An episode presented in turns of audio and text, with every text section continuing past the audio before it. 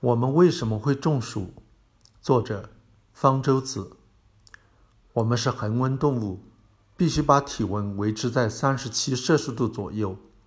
要维持体温，身体就必须源源不断的产生热量。在安静状态时，体热主要是在新陈代谢过程中产生的。在你进行锻炼或者从事体力劳动时，体热则主要是肌肉运动产生的。在大脑中，一个叫做视丘下部的区域有体温调控中心，时刻监控着体温的变化情况，发出升温或者降温的命令，让体温保持恒定。例如，当天气寒冷，体内产热不足以维持体温时，视丘下部就会命令肌肉不由自主地运动起来，补充热量，也就是寒战。体内产生的热量不断地通过皮肤散发出去，呼气也能带走一部分热量。热量的传递是从高温区向低温区转移的，有辐射、对流和传导三种方式。在环境温度比皮肤温度低得多时，体热能很快地通过热量传递散发出去，主要是通过热辐射，一小部分通过热对流。还有一点点是通过与空气直接接触的热传导，但是如果体热在大量的产生，或者环境温度接近皮肤温度，就要尽快把体热散发出去。这时，体温调控中心就会发出降温命令，让皮肤血管扩张，增加流经皮肤的血流量，通过血液把体内的热量带走。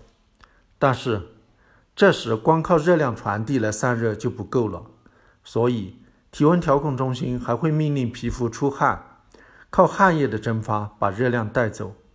在环境温度超过皮肤温度时，就没法靠热量传递来散热了，蒸发成了唯一的散热方式。出汗是很高效的散热方式，每蒸发一克水就可带走二点四三千焦的热量。但是，并不是汗流出来就一定能马上蒸发掉的。它能否有效的蒸发，取决于周围空气的湿度。相对湿度大于百分之七十五时，就没法有效的蒸发。这时，如果周围温度又很高的话，体热就没法有效的散发出去，身体散热机制开始超速运转，努力想把热散发出去，呼吸变得急促。心脏快速跳动，大量的出汗，人会觉得很不舒服，出现了头晕、头疼、身体虚弱、肌肉痉挛、恶心、呕吐等症状，医学上称为热衰竭。热衰竭如果不治疗，可能出现更严重的后果，体温调控出现障碍，反而不再出汗了，皮肤变得干燥。体热在体内急剧积蓄，平均来说，人体每公斤体重积蓄三点四九千焦热量，就足以提高体温一摄氏度。也就是说，一个体重七十公斤的人，只要少蒸发掉一百克汗液，就能让体温提高一摄氏度。在这种情况下，短短的十几分钟内，就能让体温急剧超过四十一摄氏度，同时出现神志障碍。意识模糊或者昏迷，医学上称为热射病。如果不及时救治的话，会使内脏器官受到损伤，乃至死亡。热衰竭、热射病以及其他几种与热有关的疾病，通称热病，也就是俗称的中暑。轻度的中暑，只要到阴凉、通风的地方，脱掉衣服休息一会儿，喝不含酒精的冷饮。很快就能恢复正常，并不需要吃药，也没有有效的非处方药可用。这时，如果吃某种中成药或者进行某些民间疗法，例如刮痧，也会觉得非常有效。其实是身体自己恢复的，并不是这些药物疗法真正有效。所谓刮痧，是用外力让皮下毛细血管破裂淤血。痧点就是皮下淤血，并不是排出的毒。中暑也跟毒素没有任何关系。如果出现了热射病症状，就不能掉以轻心了。在叫救护车的同时，把患者转移到阴凉的地方，并采取措施，立即让体温降下来。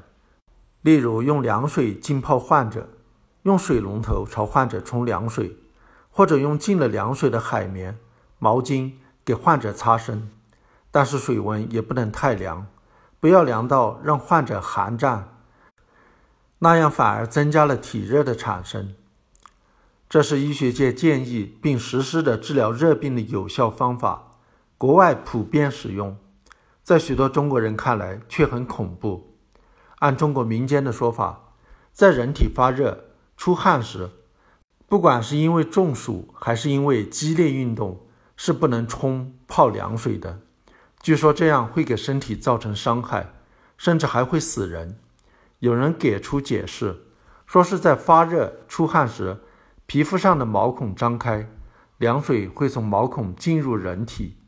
这种说法很荒唐。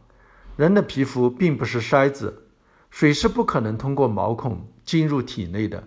在皮肤没有受破坏时，水也不可能透过皮肤进入体内。否则，浸泡在水中就相当于喝水，可以解渴了。还有人说，中暑时冲凉水澡会让毛孔收缩。汗流不出来，热反而散不出去，这种说法同样荒唐。出汗能够散热的原因是水分的蒸发，而一旦浸泡在水中，汗液没法蒸发，出汗起不到散热作用，汗还能不能流出来就无关紧要了。人在水中时，主要是通过皮肤与水直接接触的热传导来散热的。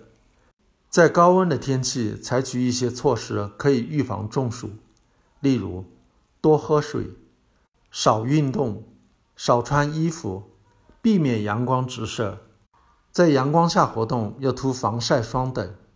在周围温度接近体温时，风扇也起不到预防中暑的作用。